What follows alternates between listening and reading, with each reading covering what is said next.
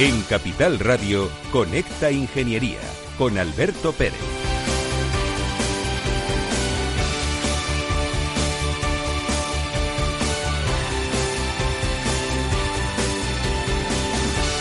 Buenos días España, buenos días ciudadanos. David, buenos días.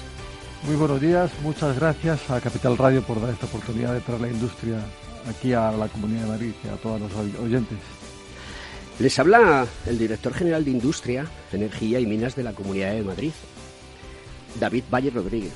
Es un placer tenerle aquí para que nos cuente cuál es el pulso en la Comunidad de Madrid en relación a la industria. Imagino que habrá acudido a numerosos programas de radio, pero seguro, y estoy convencido de ello, que nunca ha acudido uno generado, producido, elaborado con todo el cariño del mundo por ingenieros. Pues no, es verdad. Un programa de radio por ingenieros para toda la sociedad es la primera vez que acudí. Para mí de verdad que es un honor. Pues muchísimas gracias por estar hoy aquí. Quiero saludar también a nuestro querido decano. Buenos días, Alberto. Un placer que se ponga encima de la mesa siempre el, sector industrial, que entendemos que es el que tiene que tirar, tiene que ser el motor ¿no? de esta recuperación económica. José Antonio Galdón, eh, nuestro decano del Colegio Oficial de Ingenieros Técnicos Industriales y graduados de la rama industrial de Madrid y además presidente del COGIC, del Consejo General. Muy, muy importante. Don Fernando Blaya. Otra vez conmigo. Buenos días, un placer. No te echo del estudio ni con agua caliente, querido amigo. Bueno, pues me hago querer, me hago querer. Pues muchísimas gracias por estar aquí y vamos a hablar de industria, pero tenemos que dar paso, como siempre, a la publicidad. Adelante, Félix. Escuchas Conecta Ingeniería con Alberto Pérez. Según sondeos realizados por colegios profesionales, las licencias registran plazos de tramitación superiores a los 18 meses. Los encuestados afirman tener sentimientos de impotencia por los retrasos inaceptables y gravosos. En eCity, las licencias ya no son un problema. Gestionamos con celeridad tu licencia o declaración responsable de modo presencial o telemático. Te garantizamos trato personalizado, seguridad y solvencia. eCity es una entidad colaboradora urbanística del Ayuntamiento de Madrid con más de 10 años de experiencia. Solicita información, tu EQ de confianza, www.ecity.es. También puedes llamar al teléfono 914514499 o visitarnos. Estamos en la calle Jordán número 14 de Madrid. Acceso por el Colegio Oficial de Ingenieros Técnicos Industriales de Madrid. En Grupo Prover llevamos más de 20 años velando por la seguridad y la tranquilidad de nuestros clientes y les dotamos de los más avanzados sistemas para detectar y combatir el fuego, desde los extintores y sistemas de detección básicos a los más complejos de extinción por agua nebulizada y detección analógica. Todo esto respaldado con unos servicios de mantenimiento de calidad asegurando el funcionamiento de los sistemas y el cumplimiento de la normativa vigente. En Grupo Prover aseguramos hoy para proteger el mañana. Más información en www.grupoprover.es o llamando al 91 688 6438. ¿Quieres ser empresa colaboradora del Cogitim? Gracias al convenio gratuito tendrás multitud de ventajas para tus empleados aunque no estén colegiados, tales como descuentos en formación presencial y online, acceso a proempleo para que puedas encontrar el perfil que más se adecue a tus necesidades y aparición en nuestras publicaciones y web, entre otras. Hoy más que nunca, colaboremos juntos. Puedes llamarnos al 91 448 2400.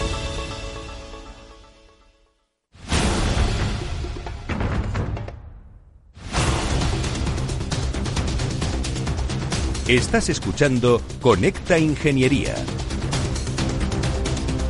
Pues vamos allá con la noticia de esta semana en relación al mundo de la industria. Cada robot reemplaza 3,3 puestos de trabajo en la industria. Investigadores estadounidenses han publicado un informe donde se calcula que cada nuevo robot industrial instalado en los Estados Unidos entre los años 93 y 2007 reemplazó 3,3 empleos. Pero es un análisis separado de la industria francesa que en el 2010 a 2015 también descubrieron que las empresas que adoptan robots rápidamente se volvieron más productivas y contrataron a más trabajadores, mientras que sus competidores se retrasaron y despidieron a los trabajadores y los empleos nuevamente se, se redujeron de manera general.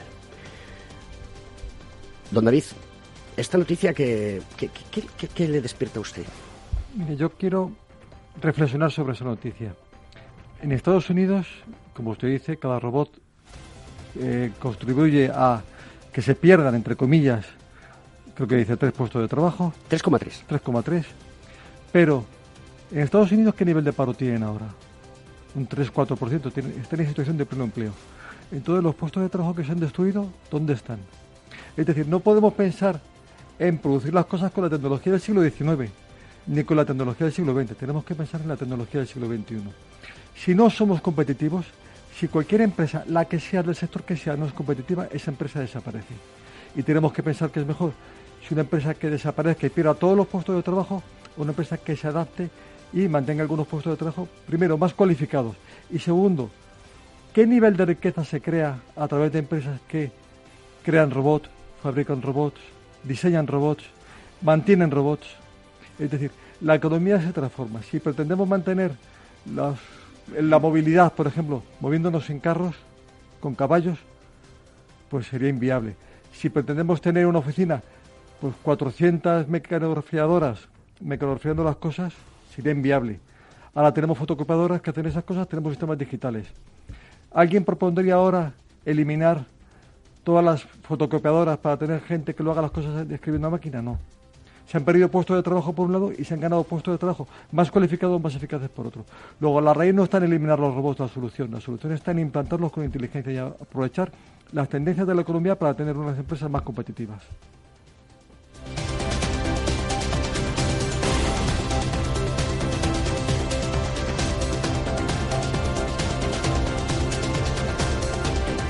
Estás escuchando Conecta Ingeniería. Si los conceptos comerciales te resultan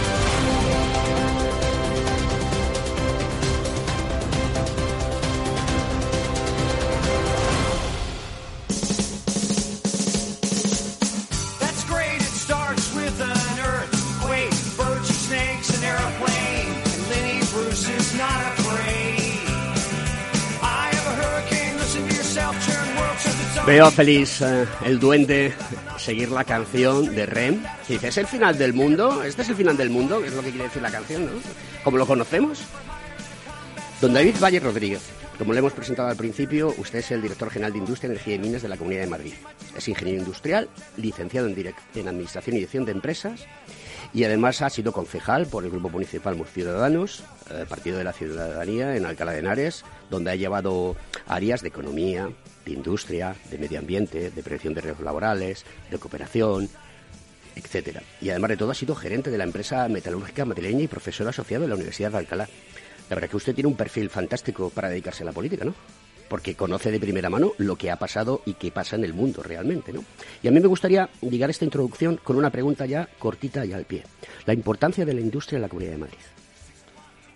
Pues mire, la Comunidad de Madrid tiene, tiene la segunda, el volumen del nivel industrial es el segundo en España por detrás de Cataluña, en industria global. Somos la segunda comunidad con mayor peso en la industria en España.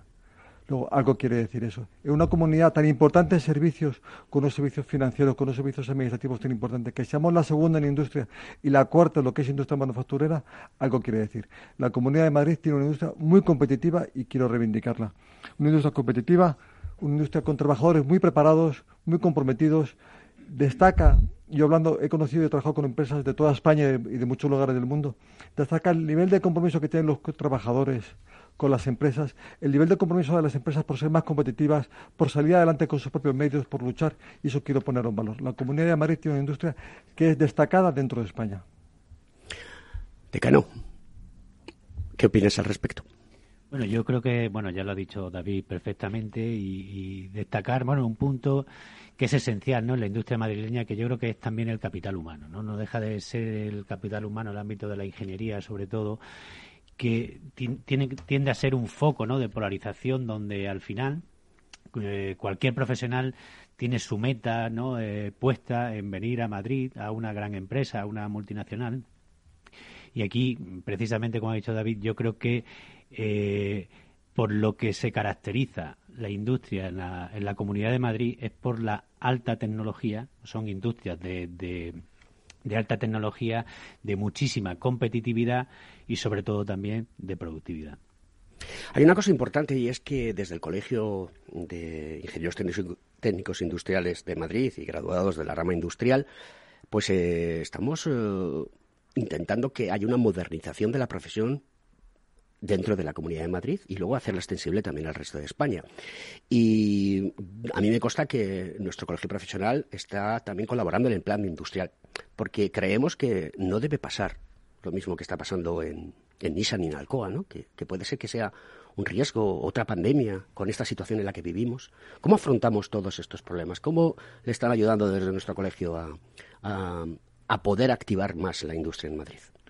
La primera ayuda fundamental que nos están dando los colegios es que nos transmiten la realidad de la industria. Son muchísimos sectores, son muchísimas empresas, son muchísimos profesionales que a la Administración le cuesta llegar a todos ellos. Los colegios tienen una labor fundamental de transmitir esa realidad de cada empresa particular agrupar y transmitir esa información a las administraciones públicas. Y las administraciones públicas, con esa información, diseñar planes para potenciar la mejora de los servicios, para potenciar la mejora de la competitividad, para potenciar que las empresas tengan un mejor valor añadido. Entonces, esa es una labor fundamental que hacen. La segunda labor es difundir aquellas entre los asociados y entre los colegiados, aquellas acciones que hace la Administración para que ellos las conozcan y las puedan aprovechar. Entonces yo quiero agradecer a todos los colegios profesionales y en particular al COGITIN que nos acompaña, esta tarea que hacen de transmitir información por un lado y difundir esa información por otro. Fernando, ¿cómo ves la situación?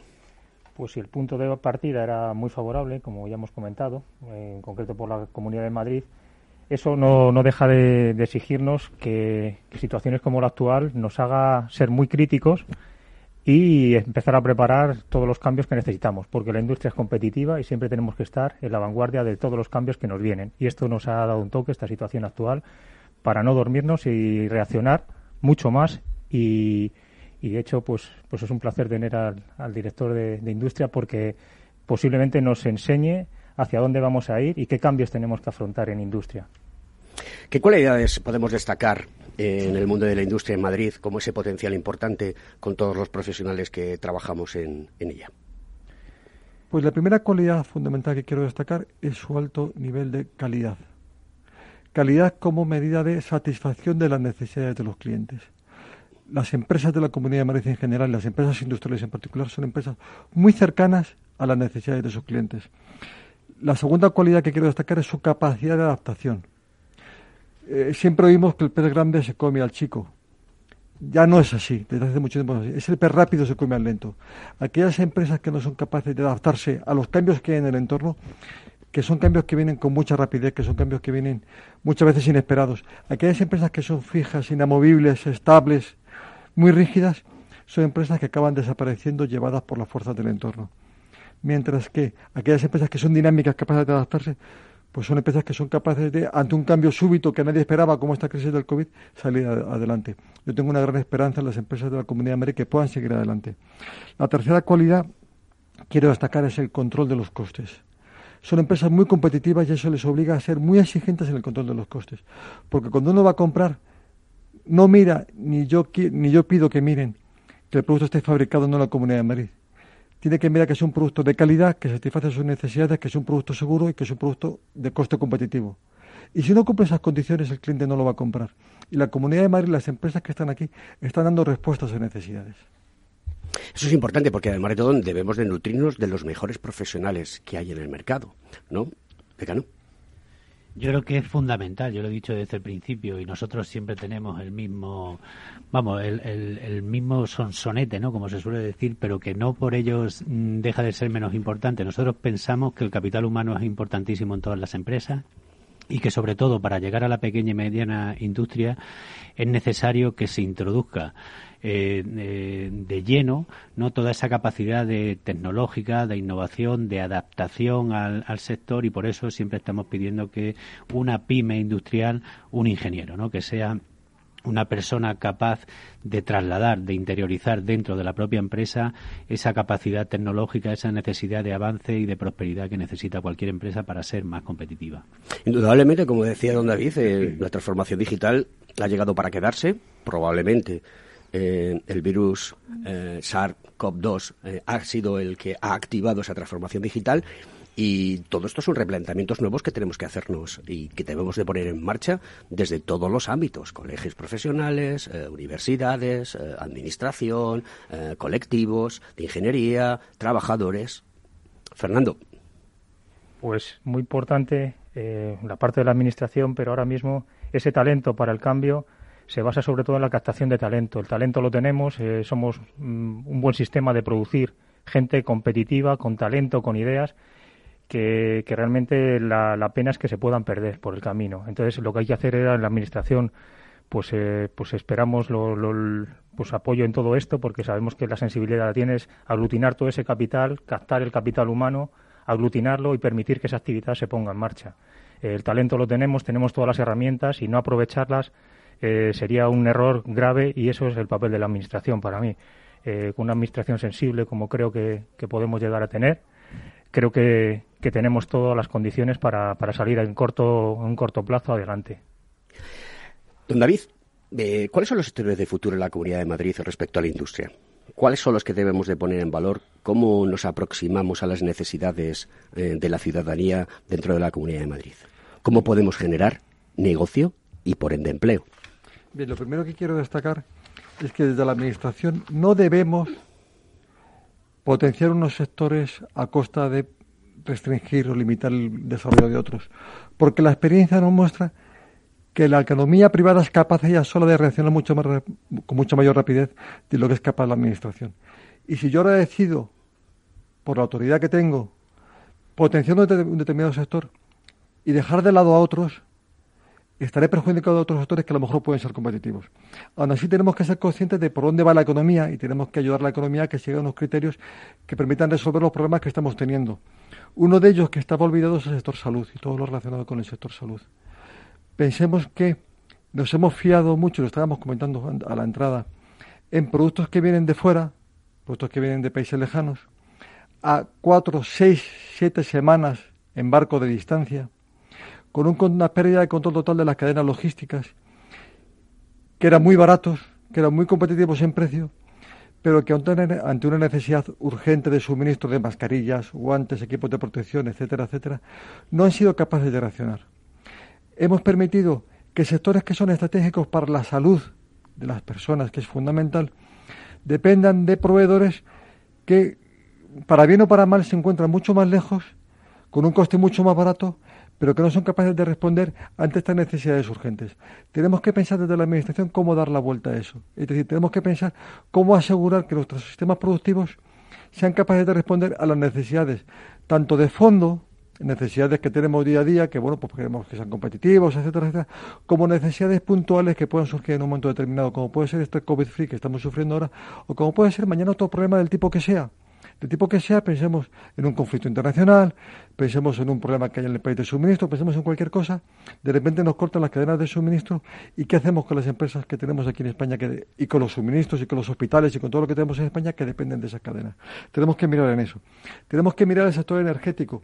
Quiero destacar que no ha habido paradas de suministro de energía durante toda la época del COVID tenemos un nivel de calidad de suministro energético en la Comunidad de Madrid que es con diferencia, con diferencia, el mejor de España, pero con mucha diferencia en los términos que se llaman TIEPI y NIEPI, que miden el número de paradas y el tiempo de paradas. Son muy bajos, muy bajos, lo que quiere decir que tenemos paradas muy pequeñas y muy poquitas paradas. A nivel internacional tenemos también de los mejores valores. Bien, pues tenemos que potenciar el sector energético. Sector energético que sea seguro, que lo estamos garantizando, que sea sostenible. Tenemos que pensar en el medio ambiente ya tenemos un campo de desarrollo enorme.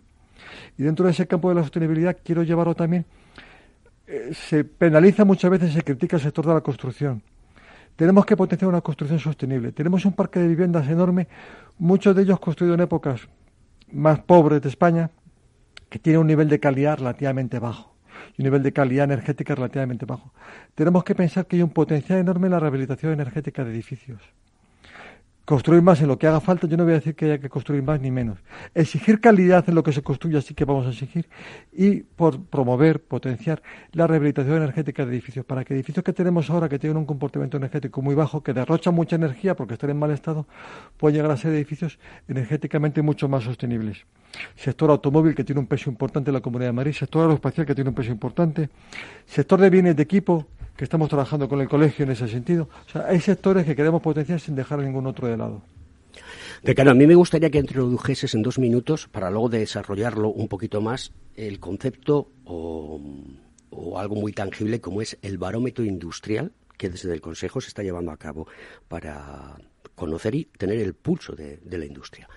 Dos minutos exactos. Dos minutos. Bueno, nosotros como ya sabéis, yo creo que tenemos muy claro y tenemos muy presente que el sector industrial tiene que ser un sector dinámico, que deje de ser el sector secundario para, para convertirse en un sector realmente esencial, que genere empleo, que genere estabilidad en ese empleo y sobre todo que genere, que tire del desarrollo y prosperidad de cualquier, de cualquier sociedad. Es algo que venimos realizando ya durante tres años y lo que tratamos es de conocer de primera mano eh, qué, necesita el sector industrial, cómo se ve, cómo viene siendo la evolución del sector industrial a nivel, a, nivel nacional y realmente qué es lo que podemos aportar o qué actuaciones se pueden llevar a cabo para que precisamente ese sector industrial manufacturero no pues alcance las cotas ¿no? que nosotros en este sentido estamos alcanzando. Como ya hemos dicho, vamos por el, por el tercer barómetro y sí que pues bueno pues posteriormente pues comentaremos alguna situación ¿no? que entendemos que son las que se pueden mejorar y que por supuesto pues compartimos con la dirección general de industria eh, de aquí de la comunidad de Madrid porque en definitiva yo creo que todos pues, compartimos ese, ese objetivo Hombre, todo me, me gusta mucho esta interrelación porque veo que tanto los colegios profesionales, en este caso el Colegio de Madrid, junto con la Administración, estáis trabajando eh, codo a codo para que esto sea una mejora para todos y para la sociedad, porque la ingeniería, como siempre he comentado, y siempre lo hemos dicho en nuestro programa, es un aporte a la sociedad, tiene un carácter social inmenso. Debe ser así. O sea, nosotros siempre estamos dispuestos a colaborar con la Administración y en este caso, pues la Administración también está muy eh, predispuesta a, a, colaborar con nosotros. Pues queridos amigos, estáis escuchando Conecta Ingeniería aquí en Capital Radio todos los miércoles a las 10 y vamos a continuar hablando con don David después de nuestra pausa.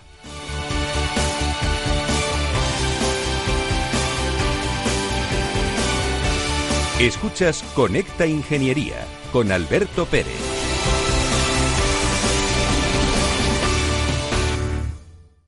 Para personas inquietas, Capital Radio.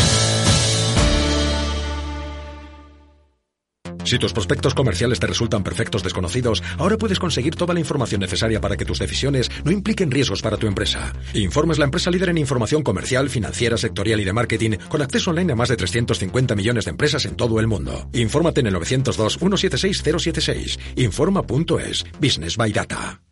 En Renta 4 Banco lo tenemos claro. Este verano nos quedamos en España. Quédate con nosotros y consigue un 20% de ahorro en comisiones sobre las aportaciones que realices a nuestros fondos de inversión. Accede a los mayores mercados del mundo siempre desde España. Este año más que nunca. Gracias por invertir en lo nuestro. Consulta las bases en r4.com o infórmate en cualquiera de nuestras oficinas. Renta 4 Banco, tu banco especialista en inversión.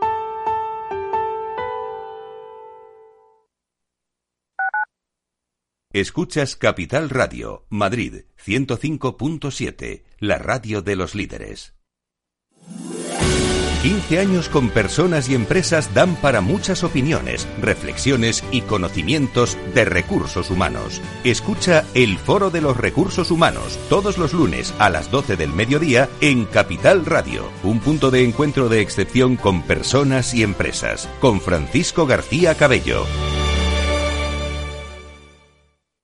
Esto te estás perdiendo si no escuchas a Luis Vicente Muñoz en Capital, La Bolsa y la Vida. En una crisis que se ha llegado a decir que es una guerra, lo que tienes que tener es animado a tu ejército y el ejército son las empresas.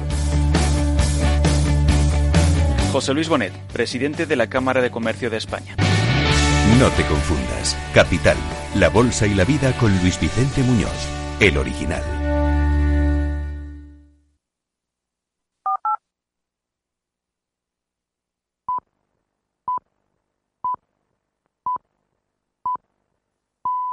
En Capital Radio, Conecta Ingeniería con Alberto Pérez.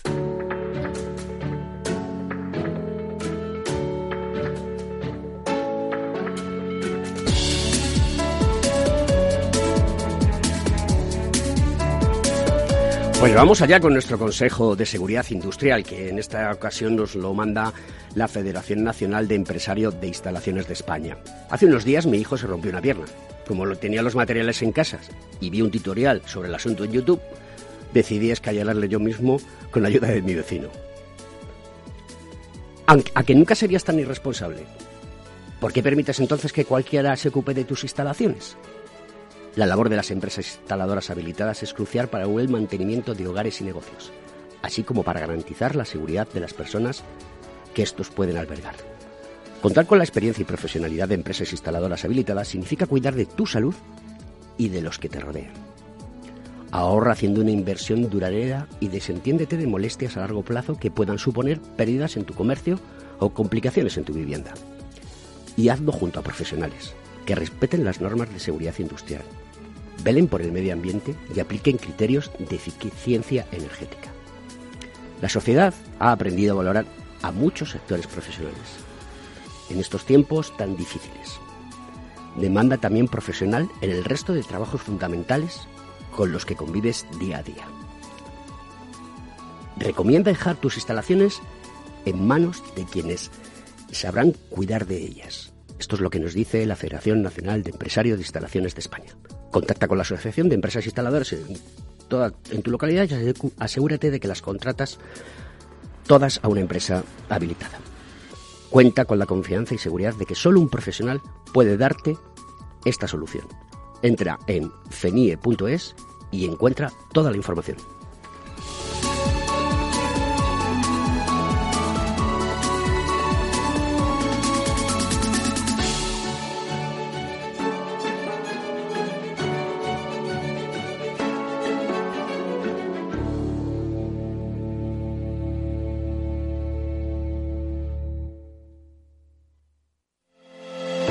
¿Acabas de montar un negocio y te gustaría protegerlo de posibles intrusiones no deseadas? ¿Necesitas asesoramiento respecto a los sistemas de protección contra incendios que la legislación obliga a instalar en tu empresa? ¿Ya tienes sistemas de seguridad o de PCI en tus instalaciones, pero buscas un mantenedor para los mismos? No te preocupes, en Grupo Eurofesa damos solución a todas estas cuestiones. Ingeniería, instalación y mantenimiento son los servicios que ofrecemos para proporcionar a nuestros clientes soluciones integrales de cara a proteger bienes y personas en materia de protección contra incendios y detección de humos y gases, extinción automática y manual, control de accesos, videovigilancia y sistemas antiintrusión. Todo lo que necesitas en una única empresa.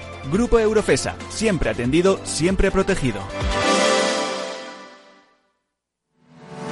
¿Estás colegiado en el Cogitim? ¿Piensas que por no visar no necesitas la colegiación? El colegio es tu mejor aliado. Siempre estará en tu desarrollo profesional, ofreciéndote servicios como asesoramiento técnico, legal, laboral y fiscal, además de numerosas herramientas competitivas como formación presencial y online, acreditación de PC ingenieros, software técnico, networking y otras muchas. Porque creemos que trabajando juntos podemos construir una sociedad mejor. Colégiate. Más información en www.cogitim.es.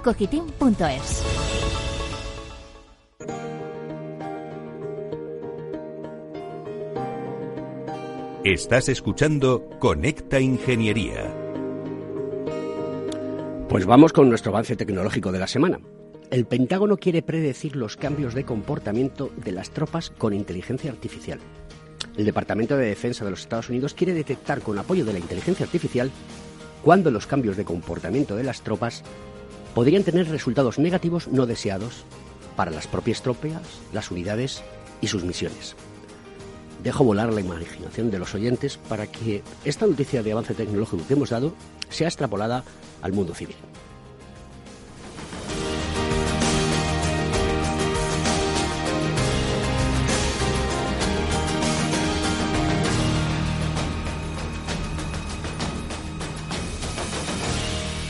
Conecta Ingeniería con Alberto Pérez.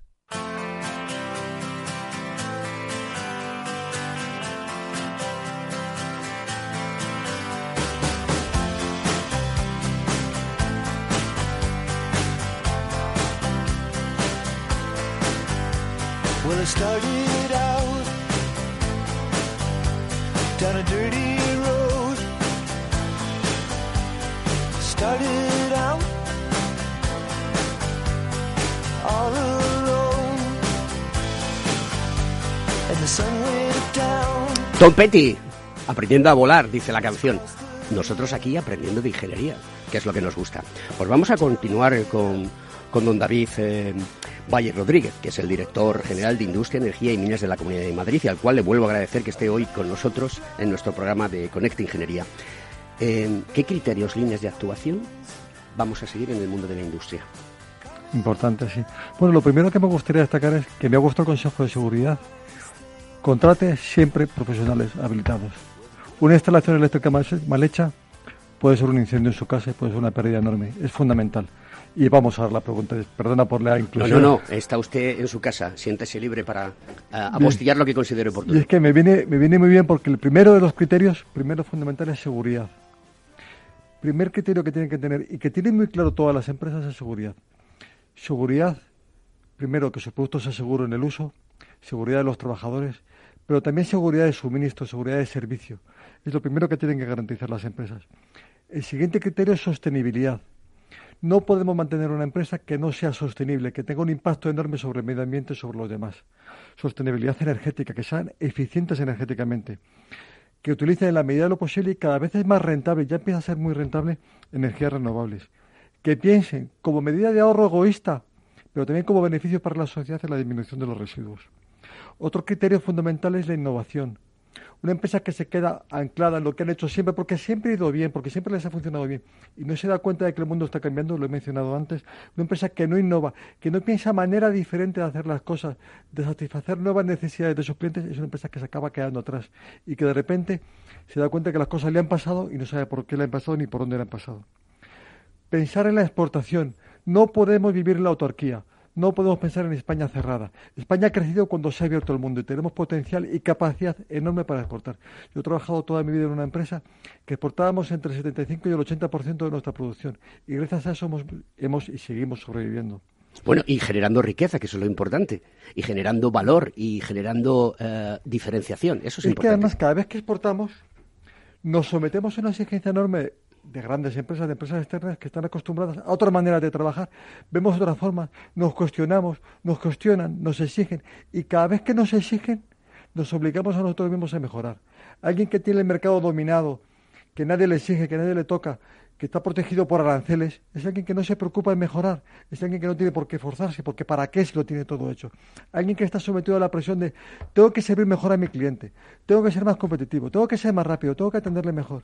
Alguien que está pendiente de eso es alguien que se esfuerza por mejorar por hacer mejor las cosas en muchísimos ámbitos. Hay una cuestión que quiero preguntarle, y discúlpeme que le interrumpa, porque da placer eh, escucharle con todas las cosas y con ese entusiasmo que, está contándonos las cosas, que además todo es muy necesario en estos días. Y es, la movilidad es importante. El coche, el vehículo, ¿qué va a pasar? tenemos que pensar en movilidad primero en sentido amplio. Movilidad de yo me quedo siempre en mi pueblo porque mi pueblo ha hecho siempre las cosas. Yo quiero reconocer las tareas de, de mis padres y de, cuando digo mis padres digo de la generación anterior, que fueron capaces de salir del pueblo, de una cultura agrícola, de una cultura, pues pensando en el campo, una cultura más limitada, y ser capaces de moverse, de salir, de salir de su pueblo, de ir a la ciudad, de ir a un mundo distinto, de formarse, de sacar esta generación que tenemos ahora. Quiero reconocer esa labor. Y esa labor se hizo por movilidad. Movilidad la primera mental tenemos que ser capaces de movernos. Lo segundo, ser capaces nosotros de cambiar como personas. Lo que digo de cambiar como empresas, tenemos que ser capaces también de cambiar como personas. Lo tercero, movilidad con el vehículo, tenemos que desplazarnos. Y eso es un concepto importante. No podemos seguir manteniendo un parque de vehículos con una antigüedad de 18 años. Tenemos que pensar soluciones ahora con la tecnología que hay ahora disponible y con los recursos que tenemos ahora disponibles. Entonces tenemos que pensar en movilidad que sea capaz de ofrecer más seguridad es lo primero que he hecho, sigue siendo fundamental. Los coches de ahora son mucho más seguros que los coches de hace 18 años, que la edad media que tenemos en el parque en España, 14, 18 años. Que sean más seguros los vehículos, que contaminen menos. Un coche de ahora contamina muchísimo menos un coche Euro 6, contamina muchísimo menos que un coche de hace 10, 15, 20 años, muchísimo menos. Que consuman menos, porque somos una sociedad dependiente del petróleo que viene de fuentes externas un coche de ahora consume menos, aunque sea un coche de gasolina o de diésel, consume menos que un coche de antes, para el mismo desplazamiento, para el mismo servicio. Estamos pensando en el coche eléctrico. El coche eléctrico es la solución de futuro. Yo creo que es la solución de futuro. Aunque yo no tengo la bola de cristal para prever el futuro, pero creo que es la solución de futuro. Pero ahora mismo no es una solución para todas las necesidades que tienen las familias. En la Comunidad de Madrid hemos hecho estudios de impacto geográfico de las ayudas que se conceden. Ya hemos visto que las ayudas a los coches eléctricos se conceden y benefician sobre todo a los distritos postales, lo hemos hecho por código postal, de rentas más altas en la Comunidad de Madrid. Y no es una crítica, pero sí vemos que tenemos que replantearnos. ¿Tiene sentido que estemos dando ayudas desde las administraciones, en este caso es el plan móvil del Estado, que estemos dando ayudas a los sectores, a los códigos postales más ricos? Pero claro, los códigos postales de menos poder adquisitivo, le dices, cómprate un coche eléctrico, y te dice, mira, perdona, yo tengo un coche en el que meto a toda la familia, meto las maletas y me hace 700, 800 kilómetros sin problema. ¿Un coche eléctrico me ofrece eso ahora? Y la respuesta es que no. Entonces, un coche eléctrico está muy bien para moverse por ciudad. Es muy bien, excelente moverse por ciudad, moverse por toda la comunidad de Madrid, para representantes, para gente que tiene que mover, para el segundo vehículo de la familia. Pero cuando alguien te dice, mira, es que este es el coche familiar, no tengo dinero para comprarme otro coche. No es ya que el coche eléctrico sea más caro, no es que me des ayuda. Es que yo necesito un coche que me sirva para moverme de aquí al trabajo todos los días que voy al trabajo, pero el fin de semana que voy al pueblo y en agosto que voy a la playa. Esperemos que podamos ir a la playa este agosto. ¿Eso da respuesta al coche eléctrico a eso? ¿Y qué le respondo? La realidad es que ahora no. Tenemos que pensar en una red de recarga, pero pensemos una red de recarga, de recarga rápida. Y pensemos, bueno, vamos de aquí a Galicia, por poner un ejemplo un poco lejano, vamos de aquí a Cádiz, y se me de que me tengo que recargar, y me tengo que enchufar durante 20 minutos, 25, media hora, enchufarme un cargador. Y te dice, mira, perdona, pero yo con mi coche llego de aquí a Galicia y no tengo por qué estar media hora para entre medias esto, hombre, mientras comes y tal. Pero tenemos que pensar en hacer fácil la vida de la gente. El coche eléctrico es el futuro. Se están desarrollando nuevas baterías, se están desarrollando nuevos sistemas, nuevos sistemas de carga. Pero tenemos que pensar en soluciones ahora. Que además son soluciones que indirectamente van a beneficiar a la industria nacional. Porque tenemos una industria que es muy competitiva, muy eficaz en la fabricación de vehículos. Sobre todo en vehículos convencionales. Tenemos que modernizar esa industria, pero no podemos tomar medidas que acaben hundiendo esa industria, potenciando un tipo de vehículos y manteniendo en el parque, mientras tanto, en el parque automovilístico que está funcionando, vehículos que son muy antiguos, que contaminan mucho, que son menos seguros.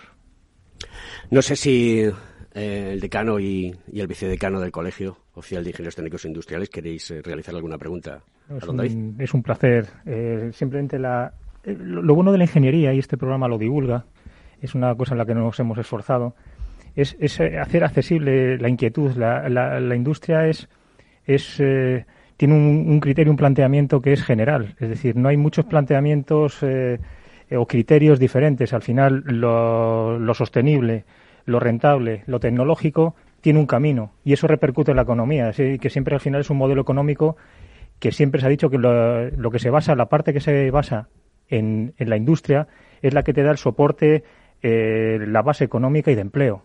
Entonces es una gozada pues, eh, pues saber que no, no puede haber muchas variantes en cuanto a criterios, que lo que funciona, funciona, lo que mejora no tiene muchas alternativas porque hay que hacerlo viable y dentro de eso una iniciativa constante de, mejora.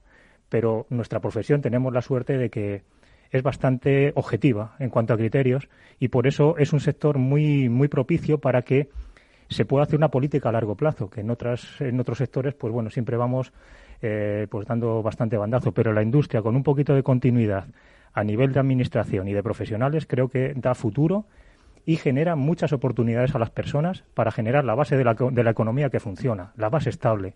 Y creo que eso es lo que, con, cuestiones como las que estamos planteando, cualquier tema de, ellos que han salido, creo que es una gozada y que no, no generan opinión, sino simplemente dan ganas de sumarse desde cualquier eh, apartado de la sociedad.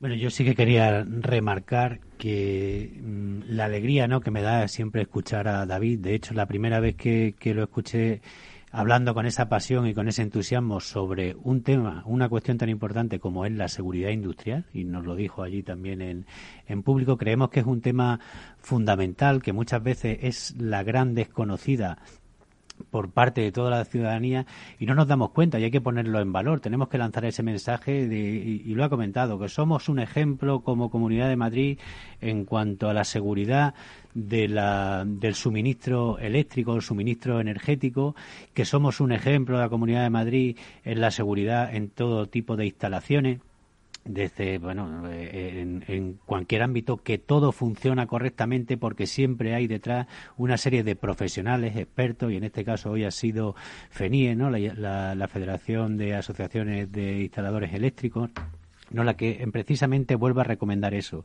Y una cuestión importantísima que se ha puesto aquí de, de manifiesto también es eh, esa competencia sana, esa competencia sana que te hace mejor, que es también para lo que siempre tenemos que o estamos tratando de, de, combatir, ¿no? Esa, esa competencia desleal que muchas veces se da de personas que no están autorizadas, que no tienen cumplen sus medidas de seguridad y que eso lo que hace es simplemente eh, tirar por tierra todo el trabajo que profesionales, eh, en este caso yo, bueno, yo hablaré de mis colegiados, ¿no? De, del Colegio de Madrid con su, que cumplen todas sus garantías, su seguro de responsabilidad civil, que tienen su formación continua permanente, que, realmente son expertos y magníficos profesionales, pues que bueno, que muchas veces se tenga que eh, eh, competir con, personas que no lo hacen y que, y que de alguna forma están haciendo intrusismo en la, en la profesión.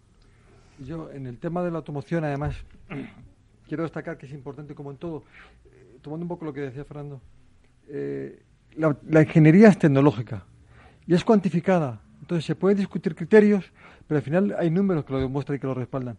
Tenemos que evitar, no, no voy a hacer política ahora, no voy a hacer política de partidos, porque no vengo aquí para eso, pero tenemos que evitar el populismo en el que tendemos a caer muchas veces todos los políticos, todos, meto a todos.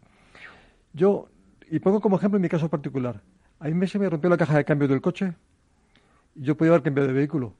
Y cuando empezaban a decir el, el diésel es pecado, la gasolina está fatal, no sé qué tal, tal, y al final no sabía qué hacer, hace esto ya un par de años, y pensé en cambiar de vehículo y digo, bueno, es el momento, al final, había tantos problemas, tantas amenazas, que dice, mira, no quiero problemas. Cámbiame la caja de cambios, me gasto un dinero, el coche lo tengo bien mantenido, lo cuido muy bien, me cambió el técnico, el profesional, por supuesto, un taller profesional acreditado, me cambió la caja de cambio, me puse una nueva y arregló el problema. Yo podía haber comprado un vehículo nuevo. Cuando tomamos, cuando hacemos afirmaciones, un tanto, de verdad que no quiero criticar a nadie, que es hablo en general, de manera que busco la popularidad, que busco el impacto. Hay que pensar las repercusiones que puede tener en un mercado determinado y en un sector determinado, porque pueden ser repercusiones negativas, como que se mantenga un vehículo que tiene 10, 12 años en funcionamiento cuando pueda estar renovado por uno nuevo y mejor. Hay otro tema que me gustaría poner encima de la mesa y que creo que es muy importante y en estos días eh, es preocupante, ¿no? Y es todo lo relacionado eh, con las vocaciones en ingeniería, con las vocaciones en ingeniería de la mujer y la integración del talento desde la universidad para poder tener profesionales de mm, el más alto nivel. Bien, lo primero que quiero destacar es el elevadísimo nivel, no porque lo diga yo, sino porque está reconocido internacionalmente de nuestros ingenieros. Es una preparación de tipo fundamental, una preparación de fondo muy alta, un nivel técnico muy alto, un nivel teórico muy alto. Tiene que mejorar en lo que es la aplicación práctica, pero tiene un nivel que está, insisto, reconocido internacionalmente. Nuestros ingenieros, cuando se les fuera, son ingenieros que destacan, que destacan profesionalmente muy bien acogidos por empresas externas. Sin embargo, ese nivel de excelencia que tenemos se consiga a base de un nivel de esfuerzo muy alto. Estudiar una carrera de ingeniería, todos los que estamos aquí lo sabemos, todos los que estamos aquí, eh, es muy duro. Sí, sí, aunque el decano diga que se me da mejor la comunicación y el periodismo y ser el locutor más dicharachero de Barrio Sésamo que el ser ingeniero. Pero ha, ha, pasado, ha sufrido lo que es ser ingeniería. Y sigo, ¿eh? Y sigo. ¿Y sigue sufriendo? Sí, mucho, mucho. Además de todo un nivel muy tecnológico. Se sufre. Entonces, tenemos que potenciar que la gente tenga esa, lo primero, esa vocación por el esfuerzo. En todo lo que hagamos. Es decir, yo que he sido profesor de la universidad, he disfrutado con alumnos que tenían de verdad y con cursos que tienes que decir qué bueno es, cómo le gusta esforzarse. Un alumno que se esfuerza, un equipo que se esfuerza es un equipo que motiva al profesor, que te hace llegar a más, que te busca llegar a más alumnos que vas y le ves que van a pasar el día en clase y a dormirse en clase, son alumnos que bajan el nivel de las asignaturas, que bajan el nivel de moral de los profesores y que luego acaban suspendiendo y dicen, qué duro es el profesor, caramba, es que no te Pero hay que crear las cosas desde la más tierna infancia. Eso hay que crearlo desde abajo. Hay que enseñar a nuestros niños desde pequeñitos a que las satisfacciones que se consiguen de manera inmediata son satisfacciones que no, satisfacciones que no forjan el carácter. Porque estudiar matemáticas, física, química, electricidad, eh, dibujo técnico, no es tan difícil Pero, Porque todos valemos para ello. O sea, todos valemos. Todos valemos. Hombres y mujeres, todos valemos. Lo primero que hace falta es voluntad. Voluntad es superar aquello que me satisface de manera inmediata para conseguir aquello que me supone un esfuerzo pero me hace mejor persona. Voluntad es conseguir mis objetivos. Y eso se consigue desde pequeño. Si desde pequeño el niño llora y le doy una tablet para que mire los dibujos y no se esfuerce más, si el niño se cansa porque tiene que hacer deberes, dice, claro, claro, hijo mío, pero ¿cómo te cansas? ¿Cómo te mandan tantos deberes? Ven que te ayudo. Y le hago yo los deberes. Lo que estoy haciendo es que ese un niño acaba siendo un niño frustrado, porque es incapaz de asumir esfuerzos. Ese es lo primero. Fundamento en nuestra sociedad acostumbrar, y no soy yo quien para hablar de esto, y perdón porque me estoy metiendo en un tema que no es, pero es mi opinión, a forzar a nuestra sociedad, eh, acostumbrar al esfuerzo personal como manera para conseguir nuestros objetivos. Lo segundo, es fundamental la participación de las mujeres. Y es algo que me disgusta el ver que las ingenierías no aumenta el número de mujeres que estudian ingeniería con respecto a la época en que yo estudié, por ejemplo.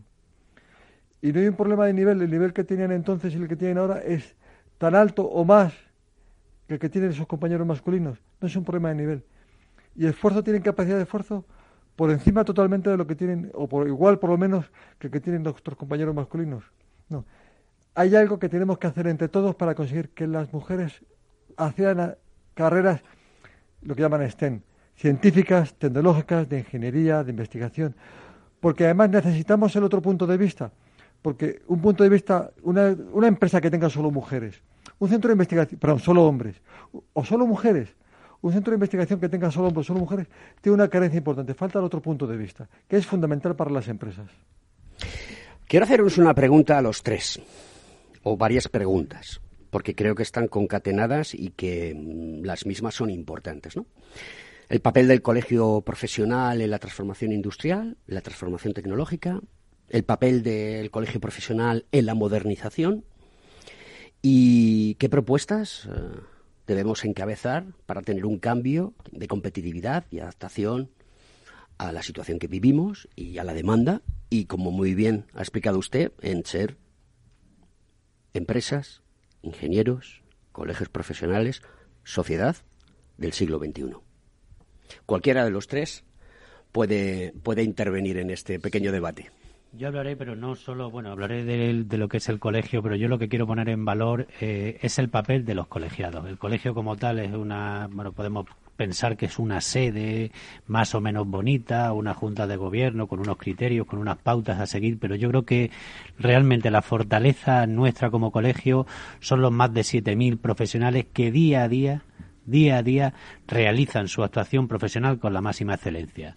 En todos y cada uno de los sectores productivos de esta región y de otras muchas de España y también, por supuesto, del del extranjero y de otros países europeos. Y eso es lo que realmente se tiene que poner en valor. Si tú me hablas de medidas, de propuestas y tal, para nosotros yo creo que lo más importante tiene que ser la excelencia eh, profesional. Lo que comentaba antes David, eh, eh, de alguna forma educarlos en el esfuerzo, en la mejora continua, en la mejora permanente y sobre todo, al final, con esto lo que vamos a conseguir es realmente satisfacer nuestro objetivo. Y nuestro principal objetivo es el servicio a la sociedad con eh, el mayor rigor, la mayor calidad y la mayor seguridad. Y en eso yo creo que nosotros, esta Junta de Gobierno, pondrá todo su esfuerzo y, por supuesto, para eso va a ser siempre necesario colaborar con las diferentes administraciones y con los diferentes agentes sociales para que eh, realmente podamos realizar nuestra, nuestra labor con la, con la eh, máxima eficiencia posible. Lo primero, reconocer la labor fundamental que hacen todos los colegios profesionales, trayéndonos las demandas que hay en la sociedad, los problemas que hay, las dificultades que tienen, nos las hacen llegar a la Administración para que tomemos las medidas que sean necesarias. En segundo lugar, quiero destacar que desde la Administración tenemos la primera obligación es gestionar de manera ágil y eficaz. No podemos ser un estorbo para la actividad empresarial. Esa es la primera medida. La segunda medida tenemos que promover, promover el dinamismo empresarial, promover el crecimiento empresarial. Pero la tercera misión empieza con uno, es no interferir. Tenemos profesionales cualificados, tenemos empresas cualificadas. Muchas veces cuando la administración quiere tomar medidas, quiere ser proactiva, quiere ser hacer muchas cosas, a veces acaba interfiriendo y si acaba interfiriendo acaba frenando la actividad económica. Tenemos que potenciar que los agentes privados que tienen capacidad, preparación, conocimientos suficientes sean capaces de desarrollar por ellos solo su función, ayudarles en todo lo posible, marcar líneas, gestionar de manera rápida, pero no interferir en su trabajo. Yo quería, pues, un poquito marcar el, el sentido de este programa, que es de divulgación de, ingeniería, de la nuestra en concreto. Hemos hablado de nuestra Comunidad de Madrid, de nuestro colegio, porque hablamos en el ámbito de Madrid, pero creo que todo lo que hemos hablado, además de ser temas eh, generales, creo que debemos hacerlo extensible porque una de las cosas que tiene Madrid, como, como hemos dicho, es que el potencial que tiene es porque en parte genera o se ve beneficiado de otra generación de actividad del resto del país. Entonces creo que esa, esa labor, tanto en el programa, esta divulgación que tenemos, como lo que estamos hablando de medidas, creo que somos esa, esa solidaridad que tenemos con la, con la sociedad a nivel de, técnicos, creo que también se la devolvemos al resto del país porque el hecho de ser una parte que genera actividad, creo que tenemos también la obligación de hacérsela llegar a los demás. Entonces, hablar particularmente de, nuestro colegio, de nuestra comunidad, creo que el sentido de nuestra comunidad es muy amplio, el sentido solidario, el sentido de, ceder, de redistribuir riqueza. Y en, en, ese sentido, pues bueno, quería, quería pues, pues también plantear, dentro de este aspecto autocrítico, también ponernos a disposición, romper un poquito ese sentido antiguo que tenemos de los colegios, de las profesiones, que vean que estamos implicados en el cambio, y tener ese sentido autocrítico para decir que cuenten con nosotros para exigirnos ese cambio y quizá pedirle al, director que, que, nos pida, que nos pida lo, que, lo que él ve que nos exige la sociedad y que nos lo, nos lo aplique a nosotros, lo primero, como sentido autocrítico, como estoy poniendo ante todo, para dar servicio a la sociedad. Y si él nos pide algo, ahora mismo, si nos hace un pequeño repaso, pues ¿qué, ¿qué, es esperable de los colegios profesionales? También por tener nuestra parte autocrítica. Bien, pues lo primero eh, reconocer el aspecto de solidaridad que es fundamental. De los cuatro puntos estratégicos que tiene la Dirección General de Industria, Energía y Minas, el primero es el de seguridad, el segundo es de sostenibilidad, el tercero es la parte de social sostenibilidad, perdón, es solidaridad. Y después quiero destacar como petición que trabajemos en el tema de transformación industrial. Estamos colaborando ya en ello, estamos trabajando en ello. Tenemos que trabajar en el tema de transformación, de evolución de las industrias, que no se queden atrás. Creo que es el tema fundamental que en este caso quiero pediros y aprovechar para daros las gracias al programa y al colegio porque me hayan invitado. Ha sido de verdad un placer. Pues la canción de Simple Minds que dice Vivito y coleando. Así está la industria de la comunidad de Madrid. Vivito y coleando. David. Muchísimas gracias por estar aquí. Ha sido un placer tenerle.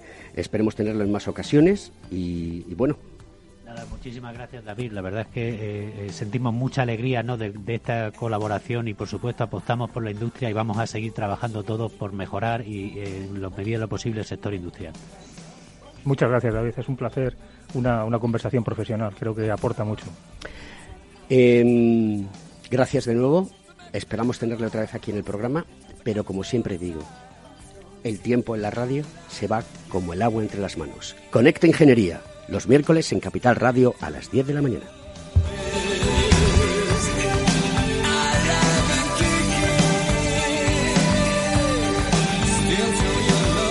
Conecta Ingeniería con Alberto Pérez.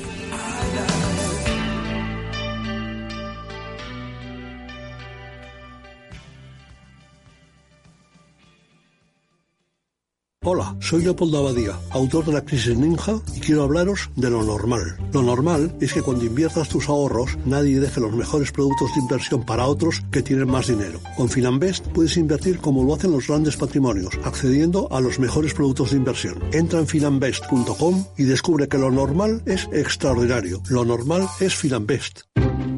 Inversión inmobiliaria acompaña al mercado inmobiliario en este nuevo ciclo. Todos los jueves de 10.30 a 13 horas, el inversor encontrará las claves para realizar su mejor inversión. La mañana de los jueves en Capital Radio tomamos el pulso al sector inmobiliario. Noticias, análisis de mercado y debates donde los protagonistas del sector podrán contar en primera persona los retos a los que se enfrenta el ladrillo. Inversión inmobiliaria pone la voz al sector inmobiliario. Aquí en Capital Radio.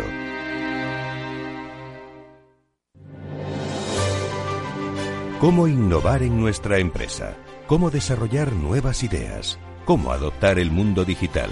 Nosotros no tenemos las respuestas a esas preguntas, pero sí que te vamos a mostrar el camino para que las encuentres. De lunes a jueves a las seis y media de la tarde, After Work, en Capital Radio, con Eduardo Castillo.